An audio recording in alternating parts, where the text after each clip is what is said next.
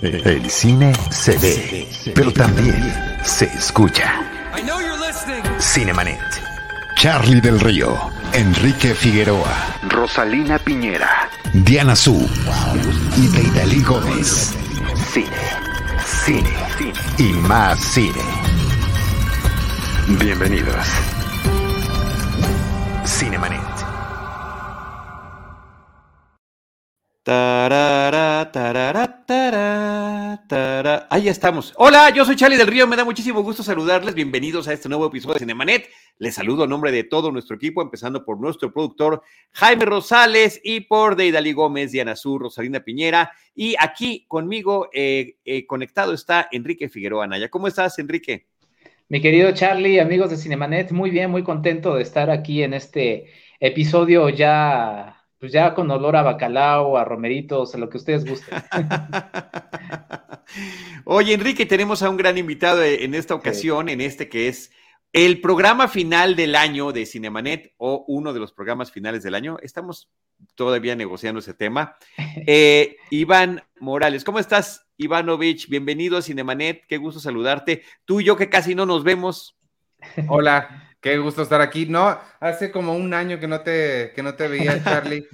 bueno, a, Enrique sí casi no lo veo, pero en persona no sé, no, en persona no tengo idea cuánto tiempo tiene que no nos vemos, pero semanalmente Ivanovich y yo, pues nos vemos para platicar de Seinfeld en el podcast de Seinfeld, un episodio a la vez de Cine Premier, y recientemente, pues generosamente me ha estado invitando a participar en el podcast de Cine Premier, lo cual me llena de alegría. Ya, ya, eh, creo que ya, ya es oficial que ya no eres invitado, cuate, más te aviso. Sí, es lo que yo estaba tratando de ver exactamente, ya es como el elenco oficial, ¿no? Del podcast de Cine Premier. Sí, no, no sé si esto es noticia para ti, pero... Qué bonito, qué bonito que me lo digas y qué bonito escucharlo y qué bonito compartirlo también. Este, sí, bueno, yo halagado porque, y siempre lo presumo, desde el 2002, o sea, a punto de cumplir 20 años como colaborador del el proyecto de Cine Premier, pues en revista impresa, en el portal, en, en, los episodios en podcast, así que está, está bien padre eso. Así que qué gusto, Iván Morales, editor, eh, director editorial de la revista Cine Premier. Este, gracias por acompañarnos. Hoy vamos a hablar de dos temas. Hoy me cacharon a mí, estaba pensando en el tema de I Love Lucy y lo estaba tarareando cuando este, accidentalmente nuestro productor me cachó eh, haciéndolo antes de... Pensando que antes, exacto, pensando que todavía no estábamos transmitiendo. Entonces, bueno, pues es lo que estaba sucediendo, porque hoy tenemos dos temas que están bien padres. Eh, uno es esta mm, película recién estrenada, es la semana de transmisión de este episodio, se estrenó, pues hoy, fue ayer, antier, en esta semana, Being the Ricardos, eh, la más reciente película escrita y dirigida por Aaron Sorkin y que trata sobre Lucille Ball y Desi Arnaz, su esposo, y el entorno de esta serie que crearon, que es icónica, eh, famosa, que es I Love Lucy, la sitcom por excelencia eh, de los Estados Unidos. Así que bueno, ahorita vamos a platicar de ese tema. Y por otra parte, también de otra serie que resulta muy interesante y de la que le decía yo el otro día en Cine Primera, Ivanovich, Enrique, no hemos estado hablando lo suficiente. The Great, una una serie, perdón, una serie que acaba de estrenar su segunda temporada en eh, Stars Play y que apenas el fin de semana pasado y que eh, eh, pues que tiene un, un, talento muy interesante en su guion para tratar un hecho histórico visto desde una perspectiva fresca con muchísima ironía sobre un personaje eh, tan importante como es Catalina la Grande. Eh, aquí además, qué padre, qué importante, qué interesante que Enrique Figueroa Naya, que es historiador, que es fanático del cine eh, y de la literatura y de la historia, pues podamos combinar con él también los comentarios sobre Catalina la Grande. Así que ahorita platicamos sobre eso, pero Ivanovich, en realidad, ahora que tuve ya la oportunidad de ver esta nueva película de Aaron Sorkin, quedé muy gratamente sorprendido. Nicole Kidman y Javier Bardem interpretando a Lucille Ball y a Desi Arnaz. Y con una estructura em, narrativa muy interesante, eh, que, bueno, nada más la voy a escribir antes de ceder la palabra y que podamos eh, dedicarnos a charlar de esto. Son cinco días que se están contando en la producción de un episodio de la serie I Love Lucy en 1952 a principios de los años 50. Lunes, martes, miércoles y jueves. Desde que están este, trabajando el guion, los ensayos, eh, las pruebas de cámara, hasta la grabación o filmación, porque era filmado, la filmación frente a un público en vivo. Pero mientras eso sucede, pues nos están trasladando en diferentes momentos temporales, uno hacia el futuro, donde están platicando en una suerte de entrevista, pues es falsa, porque son actores los que están interpretando a algunos miembros de la producción de I Love Lucy que están recordando cómo eran aquellos tiempos eh, tanto en las cosas interesantes y buenas como en los retos que tuvieron. Y por otra parte, flashbacks del inicio de la relación de Lucille Ball con eh, Desi y también del arranque de lo que fue esta eh, pues famosísima y el primer hitazo televisivo de, de, como sitcom de I Love Lucy. Entonces me parece que eso está, eso está muy interesante y a la vez la película está haciendo un homenaje y crítica muy fuerte al sistema de estudios del cine.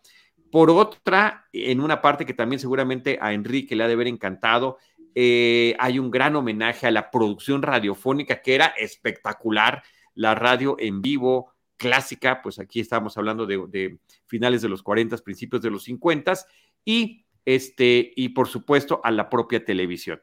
Este, eh, la razón por la que Iván está aquí presente, el buen Ivanovich, es porque le encanta la televisión, es fanático de las sitcoms, pero también es fanático de Aaron Sorkin y me parece que esta mezcla, Aaron Sorkin, con, ahorita nos platicas un poquito, Ivanovich, sobre este autor, ¿no? Guionista y director cinematográfico, eh, con, un, bueno, y, televisivo también, por supuesto, ahí están también sus orígenes, que eh, tiene un talento muy eh, especial para, la, para el guion. Debí haber sacado todas las, cosas que tengo de Aaron Sorkin y especialmente comenzando con el box set de I Love Lucy en un espectacular Blu-ray. Este, porque sí, como bien decías, la, serie está filmada en 35 milímetros. Este fue uno de los grandes logros de Desi Arnaz. Este, te faltó decir, además de fan de, de, mm, la televisión y de Aaron Sorkin y demás, soy muy fan de I Love Lucy. Entonces, uno de los, de los grandes logros de Desi Arnaz fue em, filmarla en 35 milímetros para poderla, eh, con, la intención de quedarse con los derechos de reruns y demás.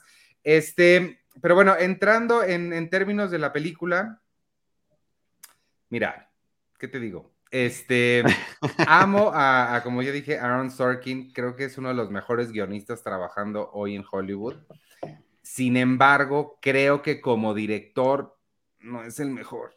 Creo que le, le falta mucho, este, creo que no es tan buen director como, como es escritor. Creo que su dirección no está a la altura de sus palabras. Y creo que ha quedado muy bien demostrado que él no es el mejor para dirigir su material en el, en el hecho de que sus mejores películas no las dirigió él. Eh, Red Social y Steve Jobs son excelentes películas que no me lo van a discutir y pues ambas están dirigidas por dos grandes cineastas actuales, ¿no? David Fincher y, Danny Boyle. Cuando a él, él se pone frente a la, digo, detrás de la cámara de un guion suyo, a mí me parece que no se restringe, creo que le falta mucho restringirse un poquito. Y en el caso de Being the Ricardos, a mí sí me parece que hay demasiado Aaron Sorkin en la, en la pantalla y no me permite ver ni a Desi ni a Lucy, especialmente a Lucy. Extrañé muchísimo ver eh, Nicole Kidman y Javier Bardem, ambos son excelentes actores. Y esta cosa que habíamos comentado en algún otro espacio sobre el parecido físico, va, te la compro, señor Sorkin. Te creo que vamos a hacer como que Desi Arnaz era igualito que Javier Bardem.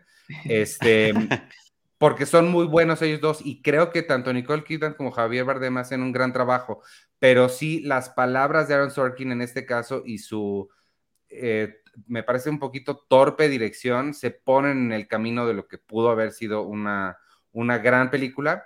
Eso dicho, sí la disfruté mucho, sí me gustó mucho, pero sí creo que, creo que no es lo que podría ser, me, me faltó bastante.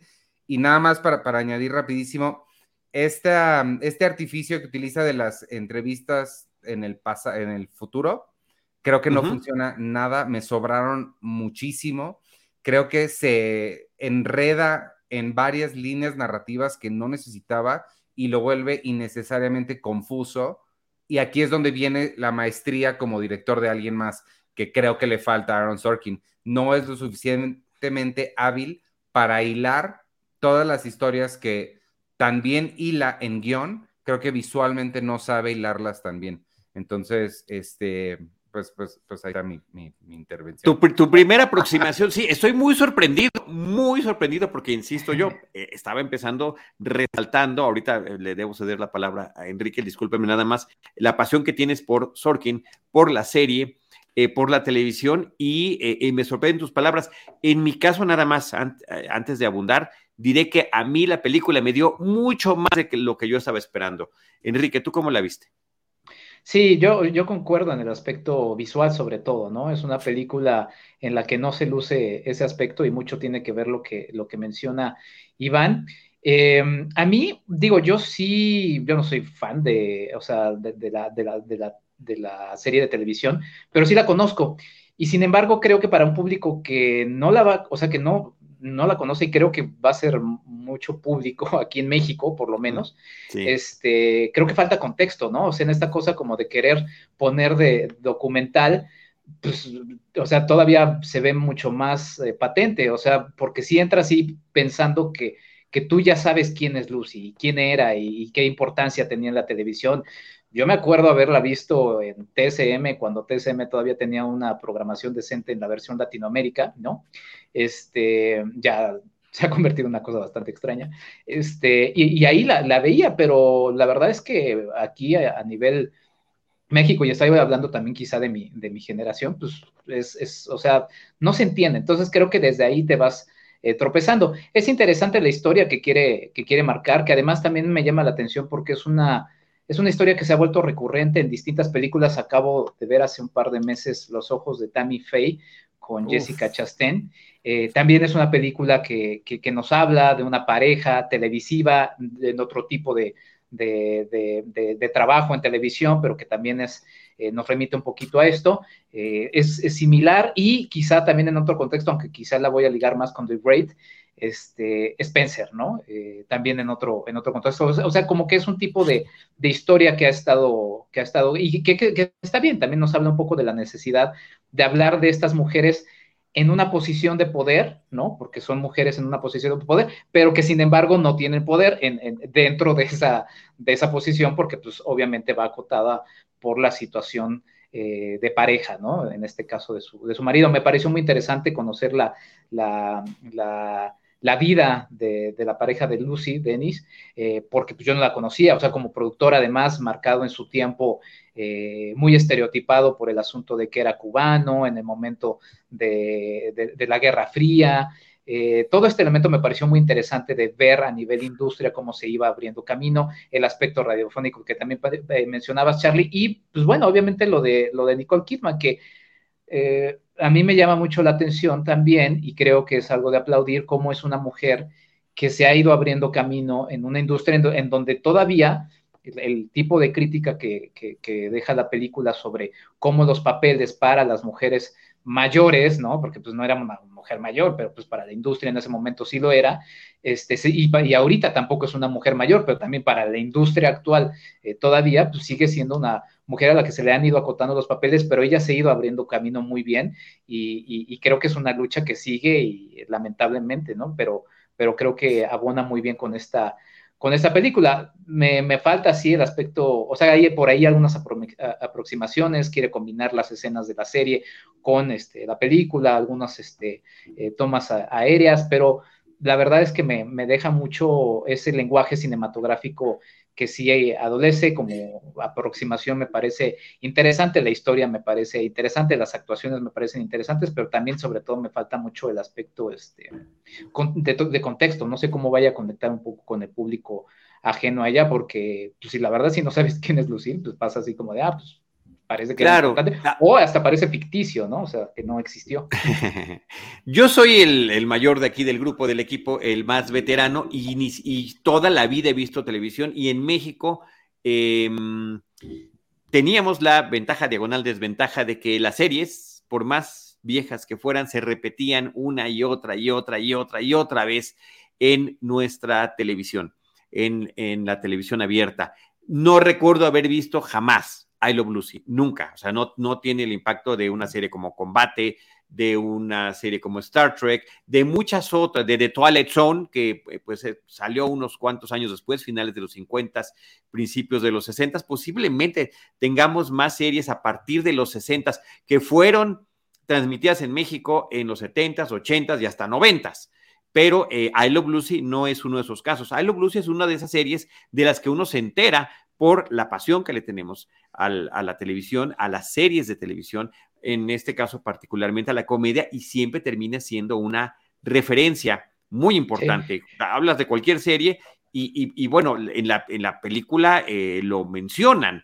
Es un, poco de la exposición que está haciendo Aaron Sorkin a lo largo de su guion. Nos está explicando muchas cosas y nos dice cómo es la primera vez que hacen un programa televisivo con tres cámaras y que esas tres cámaras no le estorbaran al público que estaba viendo la eh, grabación y o transmisión en vivo y eh, para que pudieran reaccionar y que estuvieran, estuvieran apreciando lo que estaba allí frente a sus ojos, ¿no? Y que venía muy empatado, y eso lo vemos también en la película, de la propia producción radiofónica.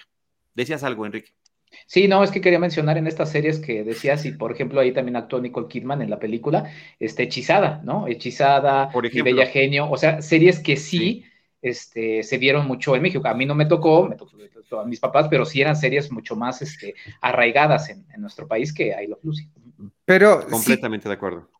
Sí creo que, digo, y estoy seguro que van a estar de acuerdo conmigo, no, no, uno no tendría por qué conocer I Love Lucy para o, lo que sea, no tendrías que ser usuario de Apple o usar Facebook o conocer de las personas para poder disfrutar de, una película y entenderle. Y creo que ahí es donde, a lo que estaban comentando, que sí le hace falta mucho contexto a la película, como que la película asume que sabes perfecto quiénes son estas personas, sin embargo está raro, porque yo que sí sé perfecto quiénes son, me faltó, ¿sabes? O sea, no, no, sé, más, sé, mucho más que lo que la película me está diciendo y además me pasa que lo que me sé es mucho más interesante que lo que nos está contando.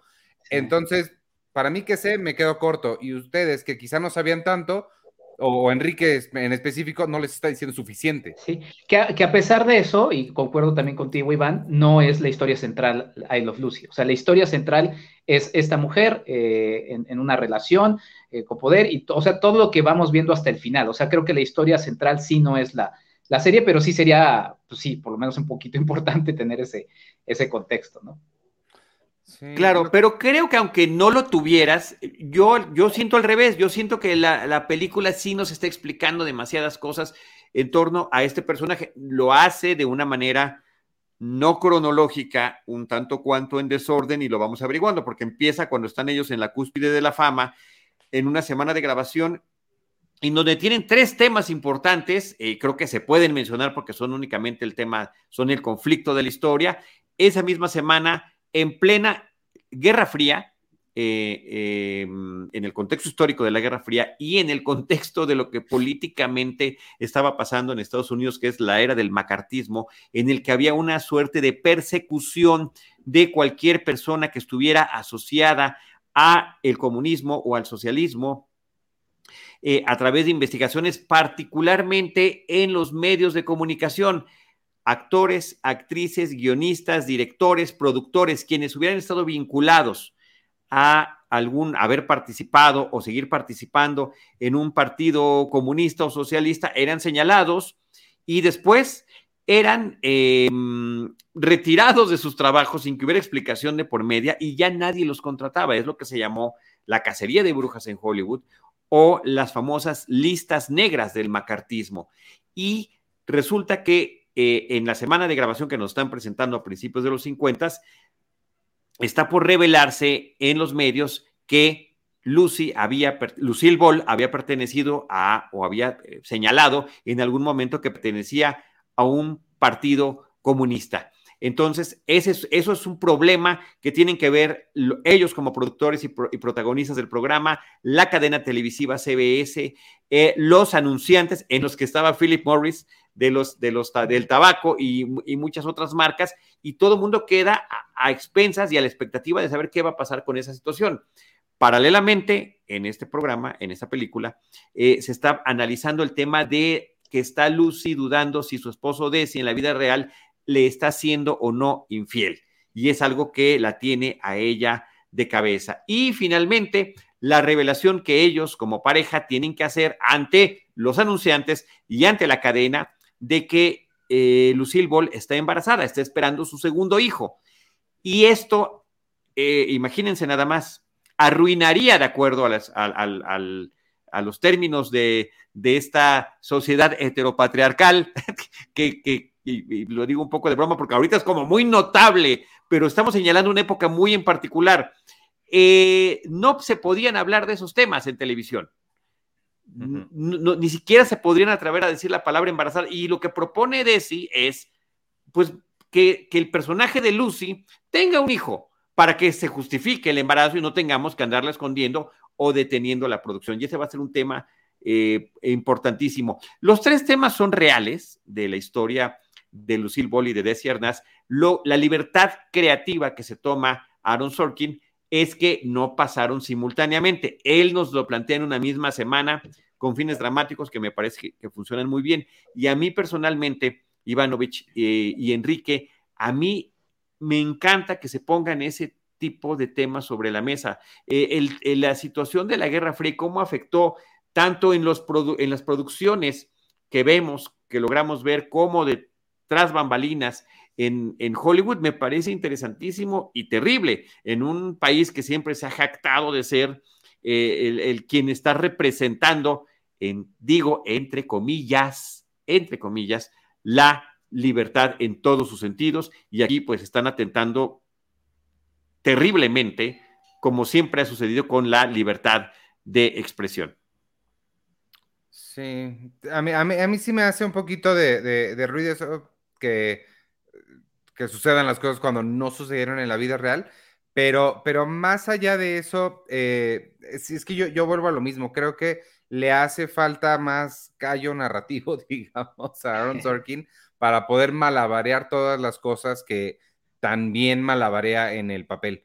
Este, porque igual en Steve Jobs también está manejando tres líneas narrativas simultáneas y ahí creo que Danny Boyle hace un muy buen trabajo de, pues, manejar el tono y, la edición de cada una de ellas. Aquí creo que Sorkin está demasiado enamorado de sí mismo, eh, lo, cual está perfecto si eres Tarantino, pero él no, no es Tarantino y sí le, le hace falta para saber, este, hay mano de dirección. Y estos actores, este, Iván, que salen como personajes de la vida real, son actores, ¿no?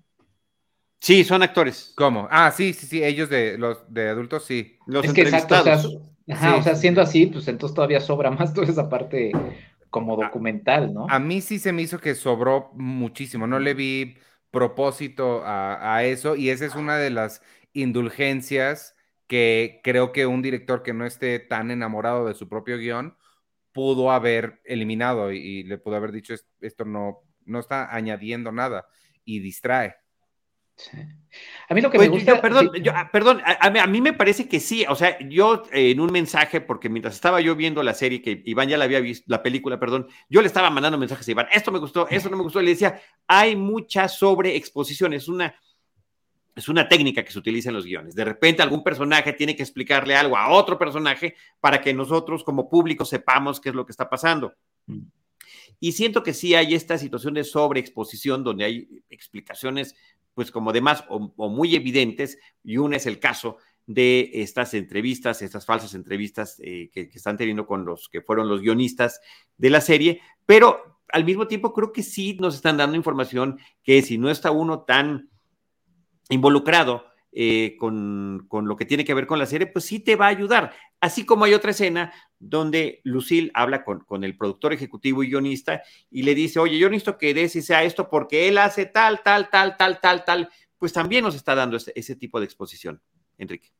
Sí, no, yo decía que a mí lo que me gusta general de la película es el mensaje eh, que, que, busca proponer, ¿no? O sea, una situación de, de denuncia, bueno, una historia que está mostrándonos cómo funcionaban las cosas en, en los años 50, pero que tiene ecos todavía, reitero, hasta, hasta nuestros días, ¿no? O sea, todo este asunto de, del embarazo, de cómo no podía, o sea, hasta nuestros días, bueno, quizá lo más reciente, que quizá no parece tan, tan reciente, Lindsay Lohan y todo el caso de Herbie y Disney, ¿no? De cómo trataban de ocultarle los senos, ¿no? Y, o sea, todo ese tipo de cosas todavía persisten en una, en una moral, este, pues bastante doble cara, ¿no? ahora que lo vimos también con la shortlist de los, de los Oscars que hayan quitado una película como Titán, este, pues también nos habla de una industria que quizá todavía no está preparada para, para un cine así, o sea, creo que, y, y además todo el asunto de, de, del papel de, de, Lucille Ball, defendiéndose de todo eso, con las herramientas que tiene en ese tiempo. Entonces, a mí me parece interesante que, que Nicole Kidman eh, tome este papel, que, que, se cuente esta historia, porque sí, sí, o sea, aunque parece ser algo que ya sucedió, nos está dando un mensaje de denuncia eh, eh, en, y en, una película que creo que, bueno, no sé qué les parezca, pero yo creo que puede colarse por ahí por también los elementos que va tocando a, a, los Óscares y, la verdad es que la, la, actuación de Nicole Kidman me, me, gusta, me agrada y sobre todo valoro ese, ese mensaje hacia el final. Yo no, lo había pensado en, ese, en términos de los Oscars, no lo había pensado así, pero creo que de los tres, sin duda, a mí me gustó mucho más Ivanovich. Yo no, eh, en términos, yo la verdad no creo que llegue eh, ningún, a ningún premio de actuación porque allá sí son muy icónicos ambos. Eh, y, y, la academia y todo el mundo, los votantes de todo tipo de premios en Estados Unidos, les encantan las imitaciones. Justo cuando la gente nada más hace interpretación y no imita, no, este, se, quedan un poquito fuera y, y, sí, definitivamente ninguno de los dos está haciendo una imitación porque sí eran, sí, no, no, no, no, no va por ahí, pero creo que no era la intención. Y, y Aaron Sorkin ha sido claro en que no los casteó por, por look, sino por, sí por otras cosas. Entonces. Por el, sí, sí, por el talento histrónico. O sea, Desi y Javier Bardem efectivamente no se parecen, pero ahorita nos había puesto una foto eh, em, eh, Jaime Rosales de la hija de Lucille Ball y de Desi, Lucy Arnaz, que justamente dijo: Bueno, no se parece a mi papá, pero eh, el estilo, ese carisma, ese talento, ese talante, sí, ese sí, ese sí está ahí presente. En cambio, con eh, J.K. Simmons y, la otra actriz que interpreta a la, eh, que se llama Nina Arianda, la actriz, que interpretan a los coprotagonistas de la serie. Qué bárbaro. Ahí sí el casting me parece muy atinado, porque sí hay un parecido físico muy grande donde no tuvieron que recurrir a cuestiones de maquillaje, como sucede en el caso de, de, la, de ella, de Nicole Kidman. Sí. Sí, ellos, no sé cómo lo viste, si lo comparas es impresionante. Sobre todo ella, sobre todo ella sí se, sí, sí se parece muchísimo, sí. Muchísimo, muchísimo, muchísimo. Pues a mí, a mí de verdad que eh, esos temas que se tocaron, la edad de las actrices, qué pasa cuando llegan a cierta edad, independientemente del reconocimiento que puedan tener en términos de su trayectoria o de la más reciente película, la forma en la que los estudios las pueden desechar, el, el, el tema de la producción radiofónica con los coros eh, de voces, todas estas personas que están cantando los jingles de los anuncios, las orquestas en vivo que están allí interpretando, el público que lo escucha y también ver ese paso que me parece importantísimo, como de estrella de cine a actriz radiofónica regresa Lucille Bola a la televisión. Me parece que es una trayectoria muy interesante y me parece que esa parte funciona muy bien y que sí la está retratando correctamente eh, el, eh, el, director y guionista Aaron Sorkin. Y la, y la otra es la tenacidad de Lucille Ball eh, en términos de su vida personal, de su vida profesional y de lo que podía entregar y el, el timing que tenía también para la comicidad. Que creo que ahí vemos cómo está también produciendo mientras está eh, hasta ensayando eh, los, eh, los papeles que le dan. Me, gustó mucho ver eso. leía yo en Internet Movie Database una, un, el, el, título de, una, de un comentario que dejaba un usuario que decía, ¿cómo es posible que en una película sobre Lucille Ball no haya yo tenido una sola, una sola risa, una sola carcajada? porque Lucille Ball pues era experta en comedia y, yo no extrañé eso, ni siquiera me lo cuestioné. Eh, creo que es un buen punto, creo que está interesante. Pero lo que está planteando la película es otra cosa. Para poder llegar a ese tipo de comedia, ve nada más todo lo que tenía que suceder. No era gratuito, no era un fenómeno aislado. Bueno, tuvo que luchar también porque se presentara en televisión una, lo que, lo que en Estados Unidos llaman una pareja eh, interracial, porque él era latinoamericano, nacido en Cuba y que tuvo que salir de su país eh, eh, migrando, eh, justamente huyendo de la persecución para llegar a Estados Unidos, volverse ciudadano estadounidense, inclusive estar en el ejército en la Segunda Guerra Mundial, y aún así no se le veía como ciudadano estadounidense. Tuvo que haber una negociación para permitir que él pudiera aparecer en la televisión junto a ella y que fuera creíble, de acuerdo a estos términos, que él era su esposo de una chica all American Girl, como dicen ellos. A, mí, a mí sí me hizo, sí, sí me hizo un poquito de ruido no, que no, no, no verla, sí, no, no reírme, no ver, o sea, e, entiendo la intención de no, no ponerse a recrear todo, que las recreaciones, pero es que creo que fue eso, que las recreaciones que sí hay, no me gustaron nada, o sea, estaba muy bien Nicole Kidman en su papel de Lucille Ball en la vida real, se lo compro, pero ya como Lucy, haciendo a Lucy, no a Lucille Ball, sino haciendo a Lucy, ahí sí no se la compré nada. Y, y sí extrañé que, hubiera alguien que, que, sí nos hiciera sentir lo que se siente cuando ves los momentos originales. Que hablando nada más de eso, rapidísimo como paréntesis, a mí también me hizo un poquito de ruido em, cuando vemos las imágenes de la serie, que entiendo que es como la imaginación de Lucille Ball, o no sé cuál era la intención, que se vean visualmente iguales que la película, nada más que en blanco y negro, pero igual en 16.9, este, con calidad HD, todo eso, sí me hizo un poquito ruido, como que me hubiera gustado verlo al menos en un cuadrito, este, pues, simulando la, televisión. Ok. ok. Oye, por cierto, que eh, también Ivanovich me mandó, eh, y ese es un link que pueden checar ahí en YouTube, en algún momento Deborah Messing de Will and Grace en un episodio, interpreta, además que físicamente se parece muchísimo a Lucille Ball, la, propia actriz este, pelirroja, Deborah Messing de, de Will and Grace, y hace un, pues un, la recreación que le, que le queda muy bien. Yo vi las dos, Ivanovich, vi a Deborah Messing y después vi la original. Y bueno, vi la original completa porque el episodio da más cosas, pero qué bien lo hacía Deborah Messing. Me, me imagino que tú te estás refiriendo a ese tipo de, de, otras opciones que pudieron haber estado sobre la mesa. A esos, en, eh, en, esos momentos específicos de recreación de momentos clásicos de la serie, eh, porque de nuevo, y sí quiero hacer énfasis en, en, esto, yo me compro que no sea una actuación copia, eso está perfecto, pero cuando van a recrear así tal cual cosas que sí podemos ver, ahí sí esperaría que sí fuera un, un facsímile, una copia muy bien hecha y viendo lo que hizo Debra Messing hace 20 años en Will and Grace, hmm. si dices, híjole, es que sí se podía. Es como ver una película de Jerry Lewis y verlo todo el tiempo serio, ¿sabes? O sea, sin, o de Jim Carrey o de gente así, pues sí, como que quieres un poquito de su, de, de, de, de ellos, ¿no? Y esta reverencia que a mí, mi serie favorita de, Aaron Sorkin es Studio 60 on the Sunset Strip es la que generalmente menos le gusta a la gente, pero yo la amo con locura y compasión.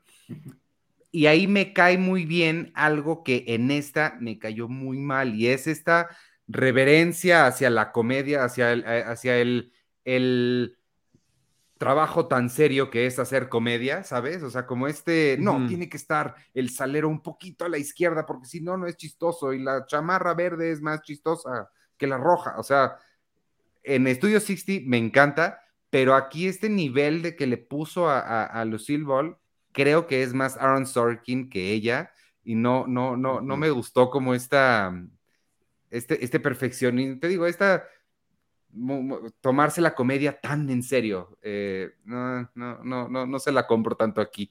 Pero suena como que... yo creo que era por otra razón, ¿eh? Yo creo que era por otra razón. A ver qué opina Enrique. Eh, cuando ella cuestionaba alguna situación del guion, era porque estaba pensando en función del personaje y que su personaje no pareciera tonto, como de repente, eh, y creo que era, era, esa lucha constante que ella tenía. Es siento ah. que eso es lo que se trataba de reflejar. Sí. Así es, como lo interpreto. Es que, ajá, o sea, escuchando lo que menciona Iván y lo que menciona Charlie, Em, o sea, bueno, obviamente al tener a, estos íconos que, que, menciona Iván, que también quizá por eso eh, en Estados Unidos, no sé cómo haya sido la respuesta en Estados Unidos de la, de la película, pero mm, sí, la historia de, Aaron Sorkin que quiere contar es otra, o sea, quizá usa como excusa a estos dos personajes, ¿no? que el problema es que son muy icónicos y, la gente que quiere ver la película quiere ver otro tipo de cosas, pero en realidad lo que nos quiere contar es otra cosa porque sí, en esas escenas, lo que yo, o sea, todo se conecta hacia la parte final. O sea, en la parte final ella defiende que no quiere eh, ser mostrada, inclusive como personaje, como alguien eh, tonta, porque es todo lo que está, eh, tanto en su vida personal como en su vida, o sea, más, más que nada en la vida personal. Entonces, y ese mensaje me gusta, ¿no? O sea, eso, ese, ese mensaje me gusta porque inclusive, bueno, no, no diremos qué pasa al final, pero lo lleva hasta el final. Entonces, creo sí que es otra, o sea, quiere contarnos otra cosa usando como excusa a estos personajes tan icónicos. Eh, a mí me funciona y entonces quizá pensando en eso, pues, pues entonces está bien igual que no haya tanto contexto, ¿no? Porque pues realmente lo que quiere contarnos es otra cosa y no tanto. Eh, entonces, no sé, digo, me deja un poco confuso, pero me gusta, a mí sí me gusta el mensaje, o sea, eso sí me gusta, porque creo que esa es la parte central de la película, usando como excusa a estos personajes tan icónicos.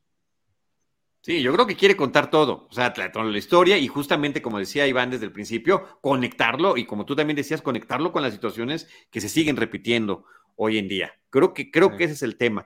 Pues bueno, yo dejo esa, eh, para mí es una gran recomendación, me encantó, creo que es una de las cosas que más me ha gustado en esta temporada de fin de año, estoy muy contento con lo que vi, me dejó profundamente satisfecho, me brinco el tema de que no, ninguno de los dos se parece, lo que veo demasiada maquillada a Nicole, o sea, lo, lo diluyo a favor de la historia que me están contando. Y eso me parece buenísimo. Y sí lo quiero conectar, Enrique e Ivanovich, con una serie documental que salió recientemente en Estados Unidos a través del History Channel. Aquí a México no ha llegado, no veo para cuándo, no veo ni cómo. Eh, que es una serie que, que está retratando o está hablando del 55 aniversario de Star Trek de Viaje a las Estrellas. Y el primer episodio que sí ya tuve la oportunidad de ver, no sé si tú ya lo pudiste ver, Ivanovich, se llama Trek Loves Lucy. Y ese episodio te cuenta cómo en esta empresa que crearon eh, Desi y Lucy, eh, que se llama Desilu, Desilu Productions, que es la que hacía la serie, pero que también produjo otros programas, incluyendo Star Trek, fueron quienes se atrevieron a agarrar este programa nuevo, agarrar este programa de ciencia ficción, a, albergarlo y apoyar a un guionista que se llamaba Gene Roddenberry, que también estaba luchando con temas que no podía contar de otra manera en televisión. Y que cuando en, las series previas que había tenido trataba de hablar sobre el racismo, pues bueno, llegó a filmar episodios que nunca vieron la luz, porque, porque se lo impidió la censura, de, a la propia autocensura de los estudios. Y en el momento en el que empieza a hablar de los mismos temas, pero en un planeta lejano, en, un, en el futuro, pues resulta que los puedes, eh, sí pasaban, porque pues eh, no, no era la realidad, aunque pues todos sabemos que sí, era la analogía justamente de lo que estamos hablando en este momento. Entonces, Ivanovich, a mí me encantó el reconocimiento que este episodio de, se llama The Center Seat, el asiento central, porque recordemos que los capitanes de las naves en Star Trek siempre están en un asiento central, todos a su alrededor, todos trabajando en equipo y además, por cierto, en un entorno multirracial. Ivanovich. Sí, sí, sí, está muy, muy interesante. Me gusta el, e, el énfasis que le dan. Creo que, o, estoy recordando mal, para entonces ya estaban eh, divorciados, ¿no? Eh, Lucille Ball y Desi Arnaz. Y fue ya estaban divorciados, sí, ya estaban divorciados. Sí, creo que es, es importante nada más eh, remarcar que es ella quien, quien lo hace, porque, y esto es algo que pues la, la, película naturalmente no llega a eso porque se detiene antes, Em, pero es la primera mujer que encabeza un estudio en Hollywood, Lucille Ball. Creo que eso es muy importante y eso le permitió pues tomar este tipo de, decisiones, como decirle que sí a un programa que no solamente, pues, todo lo que dijiste, o sea, yo, yo creo que no estaba, como que son de este tipo de temas que yo con Star Trek no estoy tan familiarizado, pero sabes estos temas, pero nunca lo había como caído el 20 o visto tanto que sí, literal escogieron a diferentes personas de diferentes razas, como que fue muy consciente todo ese proceso. Y sí, muy, muy, muy. En ningún otro lado se, lo, se los iban a, aprobar. Iván, y, los dos, este, perdón, y los dos, este, Desi y Lucy, eh, ya por separado hicieron mucha producción de, de, de, producciones, para la redundancia. Solo Lucy, porque, bueno, Lucille, porque eh, Desi Arnaz era más músico. Em, él, siempre fue mucho más de, de, música que de actuación. Realmente pues lo que dicen, eh, bueno, en la serie lo, digo, en la película lo mencionan y es eso, les gustaba trabajar juntos. Eh, desarrollaron un acto en, de vaudeville este, para comprobar que podían entretener juntos y a partir de ahí es que salió la, idea de hacer la serie, pero realmente él, él siempre fue pues músico y en eso se, se enfocó todo. Sí, pero, pero bueno, en el, eh, durante la producción de la serie sí estaba, y esto, y esto es muy enfática la película, tratando de mostrar que él llevó innovaciones y tenía ideas eh, empresariales que funcionaron muy bien. El quedarse con los derechos de, este, de la serie, como también sucedió con Star Trek, y que finalmente es Paramount quien compra Desilu y por eso hoy en día Star Trek es una de las propiedades más importantes, de las franquicias más importantes de Paramount Pictures. Pero todo esto empezó con, con Desilu Productions, con Lucille Ball apoyando y, teniendo, albergando esta producción en sus estudios fílmicos, lo cual me parece a mí que es una historia fascinante y que eh, le, encuentra uno mucho más sentido después de ver esta película y después de ver todo lo que ella vivió en carne propia. ¿Por qué ella sería quien apoyara un proyecto como eso. No nada más porque le había ido muy bien, porque había tenido un programa exitoso, no, tenía que ver también con sus vivencias y con lo que ella quería que se retratara en la televisión. Así que me parece que el título además es fabuloso, Trek Loves Lucy, Trek ama a Lucy, eh, en lugar de I Love Lucy me parece sensacional. Así que bueno, ojalá que pronto el History Channel o alguna plataforma agarre este, esta serie documental de varios episodios eh, que nos van nos siguen aventando nueva luz o nuevos detalles interesantes sobre esto que se llama Star Trek y que ya ha cumplido pues más de medio siglo de vida, siglo y cinco años de vida. Tengo, tengo otra pregunta para Iván. ¿Algún otro material literario o en video para seguir la, vida de Lucille? Porque me parece muy interesante ah. seguir su vida como productora y todo lo que hizo. Bueno, hay un libro, hay, hay un libro de su biografía muy bueno que digo, seguramente se llama I Love Lucy o algo así. Déjame, te, confirmo el, nombre exacto, pero hay una biografía muy, muy buena de ella y hay un documental que también te paso, te paso a la liga. Es, pues, no sé de qué cadena está, pero está en YouTube y está muy interesante. Y tenemos un artículo en cinepremier.com.mx al respecto también, por si quieres. Claro. ¿Es el documental que tiene como 20 años, Ivanovich? Es posible, porque sí tiene un, sí, sí es ya Sí, todavía estaba viva ella. Yo creo que tiene más, porque todavía estaba viva ella, este... Ah, bueno, igual y las entrevistas son de antes, ¿verdad? Claro, pero no, sí ya tiene un buen rato. ok. bueno, pues la película se llama Being the Ricardos. Eh, la traducción literal sería Siendo los Ricardos. Ricky Ricardo era el nombre del personaje que salía en I Love Lucy. Yo tengo nada más, antes de, de, irnos de este tema, este, ¿alguno de los dos ve Arrested Development? Sí, claro, eso es muy interesante, que dos de los actores de Arrested Development participan aquí en la serie y eso me, me súper, me súper encantó ver a Tony Hale y, y, Ale Shagwat ahí, como personajes. Yo Tony Hale, ¿no? Sí, Tony Hale. Yo de eso no pasaba, no, no podía verlos en, en un cuarto juntos. No, o sea, nada más no, nunca pude. Ay, Ivanovich, ¿por Además, son muy diferentes de esos personajes que tenían, en, pero ah, bueno, más distintos no podrían ser. Los personajes son los mismos, pero nada más nunca pude. Me pasó lo mismo que con. ¿Se acuerdan de esta película de Steve Carell, About a Boy, con Timothée Chalamet? Chalamet sí. Que la pareja de Steve Carell divorció. Los papás de Tommy Chamalet son Steve Carell y Amy Ryan Amy Ryan es Holly, por favor, el amor platónico de toda la vida de Michael Scott. Yo no podía verlos separados. O sea, no.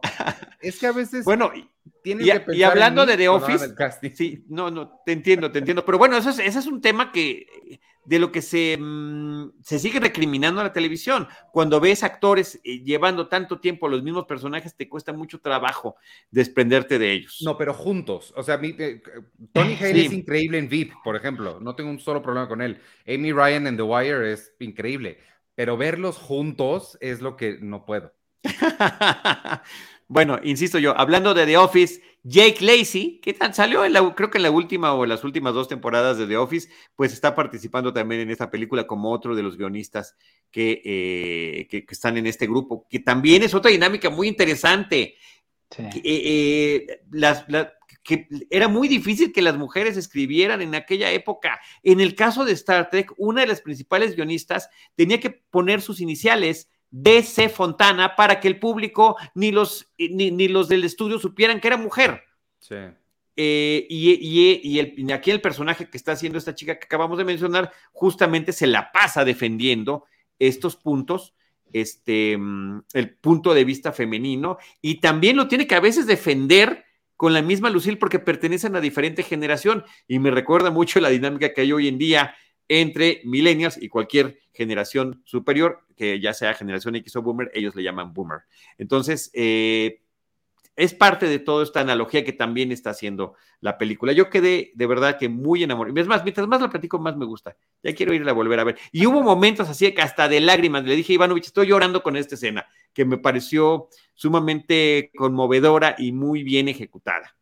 Este pues sí, no puedo decir cuál es, pero luego, luego lo comentamos para no, echar spoilers, sobre todo ahorita que la serie está recién estrenada. pues ahí está Being the Ricardos de estreno en Amazon Prime Video. Oigan, por otra parte, antes de, concluir el programa, sí quisiera yo que platicáramos y les agradezco que, le hayan echado un ojo ambos a esta serie que se llama The, The Great. Eh, la Grande, porque está hablando de Catalina la Grande, eh, y que a diferencia de esta película que dice basada en hechos reales, esta dice ah, basada en algunos hechos reales y se toma desde el, ¿no? Desde que arranca la serie, desde el primer episodio, esta libertad de decir, estamos hablando de personajes históricos, pero algunos datos van a ser verdaderos, no todos. Eh, que es el sentido contrario en el que va cualquier serie de época que está hablando de personajes que son conocidos, aunque sea de nombre. Y creo que esto funciona muy bien para el estilo de ironía, de sarcasmo eh, y, del papel de la mujer también, que aunque estemos hablando de algo que pasó en el 1700 y cacho, nos están presentando en pantalla y que sigue teniendo estos ecos con nuestra realidad.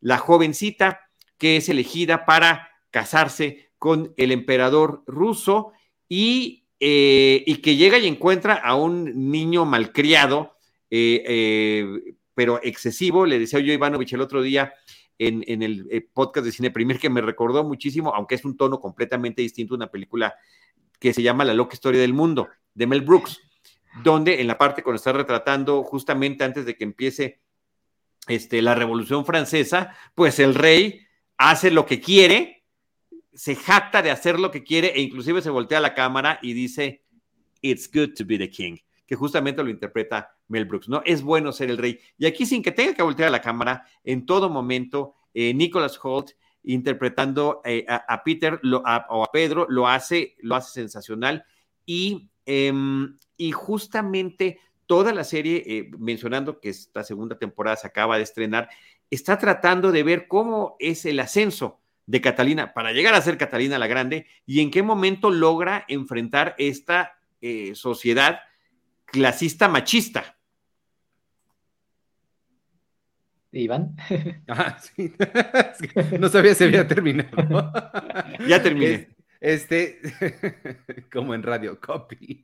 Sí, este, me mandaste a, verla, me, pediste amablemente que la viera porque yo no la había visto. Y eh, la verdad la empecé a ver como muy a fuerza, como dije, bueno, esta es mi tarea de la semana, la voy a empezar a ver y a los 10 minutos se me olvidó que estaba haciendo tarea. Está bien padre.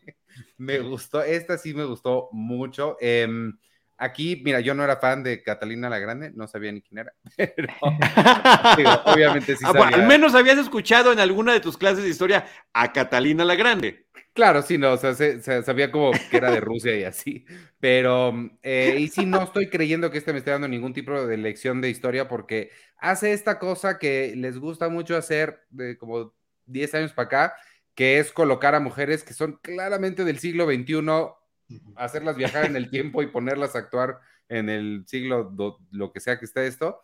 Em, entonces, sí, sí es muy claro que no es una historia verdadera. Esta niña El Fanning se comporta como se comportaría hoy cualquier mujer, em, pero creo que funciona. Creo que con el tono correcto, hay cineastas que no lo han logrado hacer muy bien, pero aquí creo que el tono que manejan les ayuda mucho el acento británico, porque el humor británico es muy así. Este, y el, la ironía y sarcasmo que, que, manejan está muy, muy padre.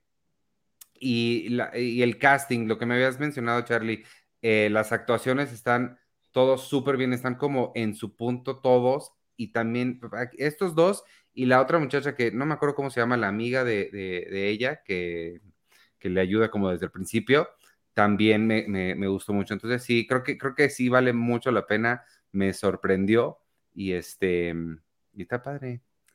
Es, es Phoebe, Fox, es el personaje de Mariel. Sí, no, a mí también me, me super encantó. El Fanning, de verdad que sensacional. Eh, creo que, pues mira, eh, eh, recordemos que la historia de las Fanning empieza con Dakota, que es a la que conocimos actuando desde chiquita y que dijimos, wow, seguramente cuando Dakota crezca va a ser increíble, va a ser todo tipo de películas y series. Y ups, quien está terminando haciéndolo es su hermana menor, Elle Fanning, que ha hecho tanto películas extraordinarias como series y protagónicos tan importantes como esto. Y Nicholas Holt, otro actor que también lo vemos desde chiquito y que, eh, y que normalmente eh, lo ponen como en personajes muy peculiares, extraños, y creo que aquí no es la excepción y, y nos logra entregar un individuo detestable, pero que sin embargo es, es muy tolerable de ver porque sabemos que en algún momento irá recibiendo, aunque sea en pequeñas dosis, su merecido. Enrique. Sí. pues a mí también, igual que, que Iván, ¿no? Pusiste la tarea. Yo la verdad es que no veo series, o sea, no, no, me, da, no me da la vida de, ver series, entonces me senté a ver esta y la verdad es que sí, también la disfruté mucho, ¿no? De repente creo que también hay un afán, eh, siempre voluntario o involuntario de películas y series de cuando se marca un hecho histórico, eh, pues como de tratar de recrear lo más fiel posible, algo que es muy complicado y más en una producción eh, que tiende justamente a una, ya también en, una, en, un documental, pero la verdad es que siempre es mucho más, eh, o sea, es algo que no se va a, lograr del todo. Entonces me gusta que desde el inicio esta te diga, esto no es lo que nosotros queremos hacer, ¿no? Aunque todo lo que es la caracterización, vestuario, todos estos elementos de producción, la verdad es que sí, sí son sorprendentes. O sea, la verdad es que la, la, serie luce muy, muy bien en pantalla. Eh, McNamara, que es el hombre detrás de la, de la de, de, libreto, del, guion de esta, de esta serie, pues también estuvo detrás de la favorita, ¿no? Entonces también encontramos ahí algunos ecos eh, oídos conductores de, de, ideas que se van marcando. Y otra vez, como lo que digo, o sea, la verdad es que sí ha sido una tendencia de, de cine y series en, en, los últimos años que está muy bien porque es algo que hay que seguir denunciando de cómo estas mujeres en los momentos particulares en los que se presenta, este, pues utilizan las herramientas que tienen a su alcance para poder este, eh, luchar contra algo que, es producto de su, época y de su tiempo. Estamos hablando de una historia marcada en la Rusia del siglo, del XVIII, inclusive varios de los personajes de eh, la historia se mezclan para no darte eh, o sea, sí sabemos que es Catalina, pero algunos personajes como que son combinación de otros. Y el humor, la verdad es que desde el principio tener toda esta situación del humor creo que es muy refrescante y sí invita a que uno se siente a, ver esta, a esta película. O sea, si es una historia que se ha estado marcando en distintos elementos, también estaba pensando, por ejemplo, en Benedetta de Paul Verhoeven, también otra mujer en la que en su propio contexto tiene que luchar eh, contra, contra todo este, pues sí, contra este machismo, este patriarcado. Y otra vez la fascinación, ¿no? De ver a, las cortes, a todas estas eh, familias reales, eh, que sí, pues o sea, no deja de ser un tanto superficial su, existencia, ¿no? Pero este, es muy interesante ver toda esta serie de alianzas, pues es muy político, ¿no? O sea, la verdad es que vemos todo el entramado político y cómo eh, esta mujer desde el principio va viendo la situación en la que se encuentra y a partir de eso va encontrando las, las armas para poder este, pues, luchar contra lo que se le va presentando. La verdad es que se me hizo una, serie interesante y que invita también a que abramos la plataforma que es Stars Play, ¿no? Que además está muy fuerte ahí con promoción este, en distintos lados sobre lo barato que es en comparación con otras este, plataformas de streaming y pues creo que vale la pena acercarse a ella para ver este tipo de materiales. Sí, bueno, esta sería además una de sus cartas fuertes, una, una serie como esta. Yo, yo, quería mencionar sobre Tony McNamara, que justamente lo estabas mencionando, su trabajo en La Favorita, su trabajo en Cruella también, que esta serie, eh, él la basa en una, él es australiano, en una obra de teatro que justamente él había realizado sobre Catalina la Grande y que quiera y quiso expandir y finalmente, afortunadamente, lo logra con una coproducción australiana, británica, para poder llevarla a una plataforma que originalmente, por ejemplo, en Estados Unidos es Hulu y que, bueno, dependiendo de los temas de distribución, termina siendo por territorios, plataformas distintas en otros lados. Pero lo, quería mencionar porque el fenómeno es muy similar a lo que pasó con The Crown. También la serie de The Crown tan exitosa tiene que ver con que eh, eh, la pasión de, de su principal guionista y creador estaba en una obra de teatro que justamente se trataba sobre las audiencias que la reina, y que después llegó al cine, que la reina tenía eh, con los primeros ministros británicos y que después termina evolucionando en esta serie que también sabemos que es una cosa extraordinaria. No significa esto de ninguna manera que estemos nosotros con alguna pasión obsesiva sobre el tema de, eh, eh, de la realeza y todo lo, porque todo lo que significa es absolutamente detestable. Eh, y aquí me parece que más claro no puede ser la forma en la que se comporta la alta sociedad rusa en aquella época con, con excesos brutales hasta con la gente que ellos asumían que la poseían si dependían económicamente de ellos, ¿no? Así como el rey lo hacía con la propia corte, la corte lo hacía con la gente que trabajaba por ellos y hacían una escala que justamente El Fanning termina poniendo esa expresión cuando, cuando se empieza a percatar de todo lo que está allí sucediendo y que piensa tomar, y el personaje histórico lo logra, tomar cartas en el asunto. Así que eh, creo que es una propuesta interesantísima y que eh, tuvo 10 episodios la primera temporada y que aprovechemos ahorita que se acaba de estrenar la segunda como para echarle un, buen vistazo. Insisto, por alguna razón, le decía Jovanovich, son estas grandes series y, y, mira qué interesante que me digas que te gustó más The Great que la película de Aaron Sorkin de Bing de Ricardos Ivanovich. este, sí. Lo que sí le celebro mucho más, 10 kilómetros más, le celebro a, la película de Aaron Sorkin, es que sea película. O sea, está bien padre la serie, me gustó mucho más, pero sí, un poquito ya me estoy cansando de que todo es serie. me acabo de enterar, las fotos estas que salieron de esta niña que nunca me acuerdo de su nombre, este, que está haciendo a Pamela Anderson y, Tommy Lee, resulta que, resulta que también es serie. Ya, bueno, es miniserie, es miniserie, ¿no? Es miniserie. Lo que sea, no es película. Ya, yo quiero películas, oiga.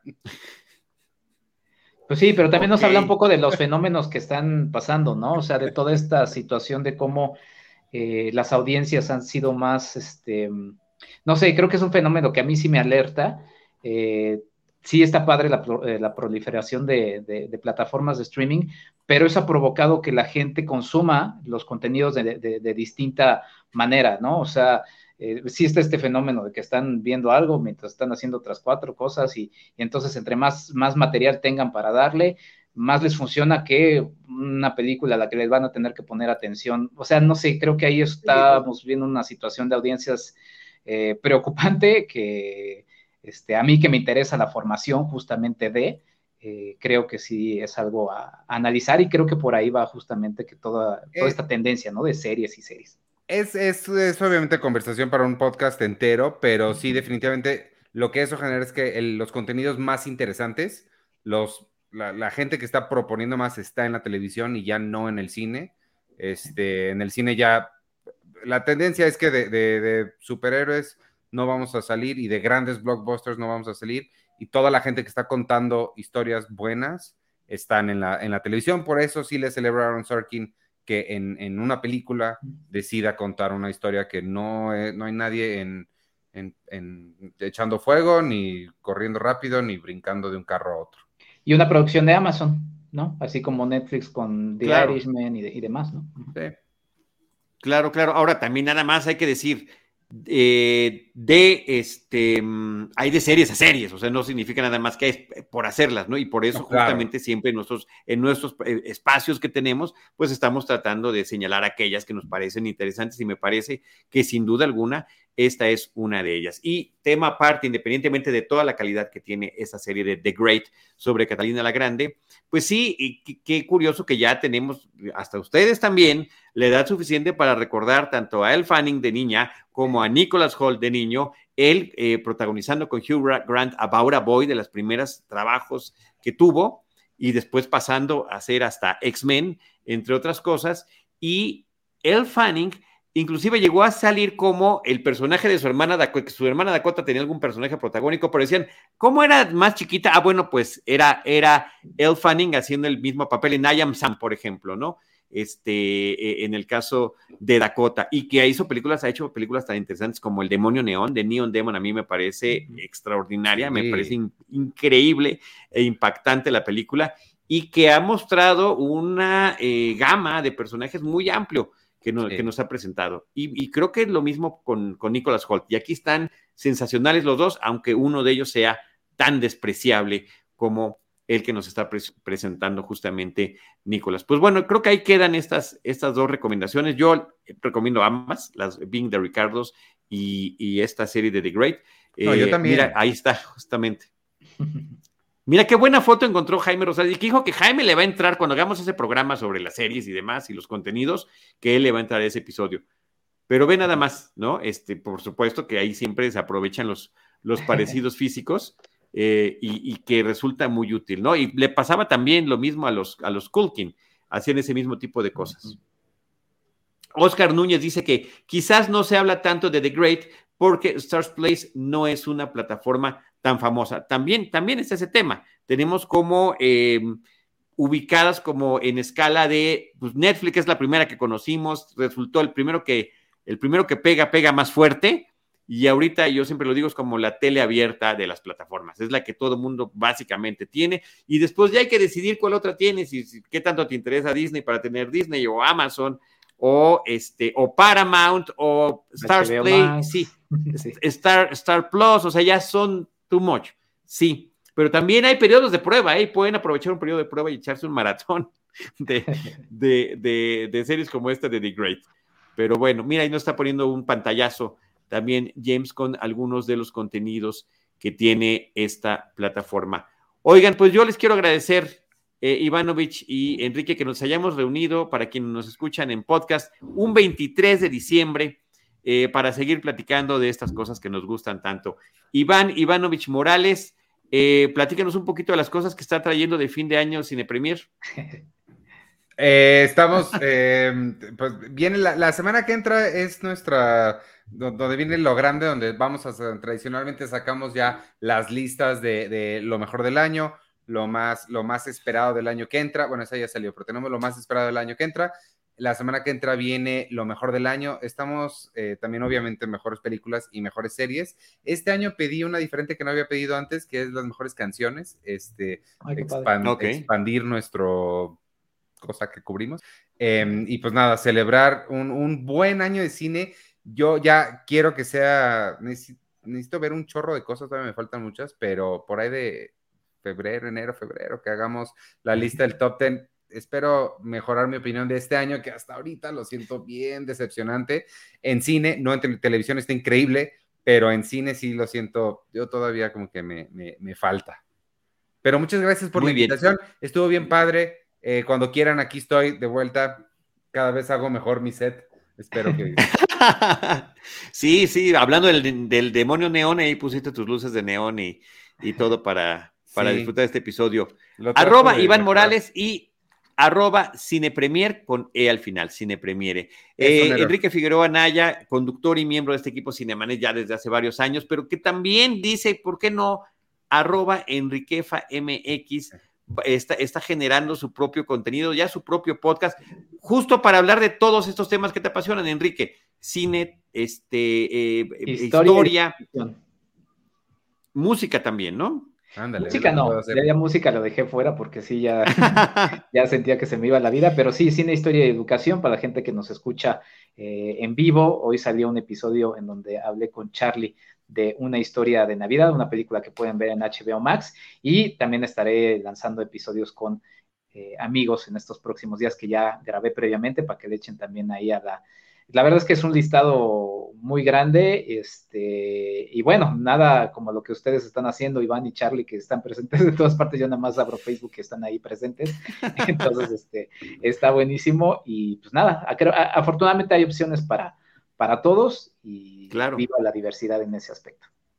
No, y gracias por esa invitación. Ya está ese podcast disponible, arroba EnriqueFMX, y también en Cinemanet y también en arroba Charlie del Río, que es mi cuenta. Ahí pueden eh, ver los links a este episodio. Muy bonito. Eh, quería, Enrique, que platicáramos de alguna de mis películas favoritas de Navidad y platiqué de una de las películas favoritas de Navidad de Andy que yo no conocía y que a través de los años me inculcó, que es ya un clásico en Estados Unidos. Aquí se repetía en el Canal 5, me enteré gracias a Andy, yo no la había visto y quedé muy fascinado con la película A Christmas Story, una película de 1983 o una historia de Navidad, que es como se estrenó. Una Imagínate, Iván, muy original. Una película que no conocía Charlie del Río.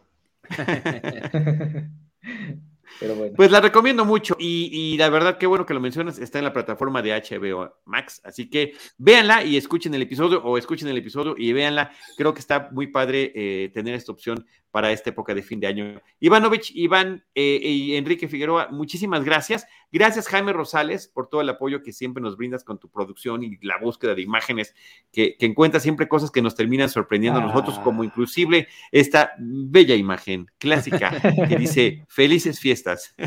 gracias, Jaime Rosales, y gracias a todos por habernos escuchado. Nosotros, ya sea este año o el año que entra, les estaremos esperando en nuestro próximo episodio con cine, cine y más cine. Gracias. Chao. Esto fue Cinemanet con Charlie del Río, Enrique Figueroa, Rosalina Piñera, Diana Su y Teitali Gómez. El cine se ve, pero también se escucha. Cine. Cine. Y más cine.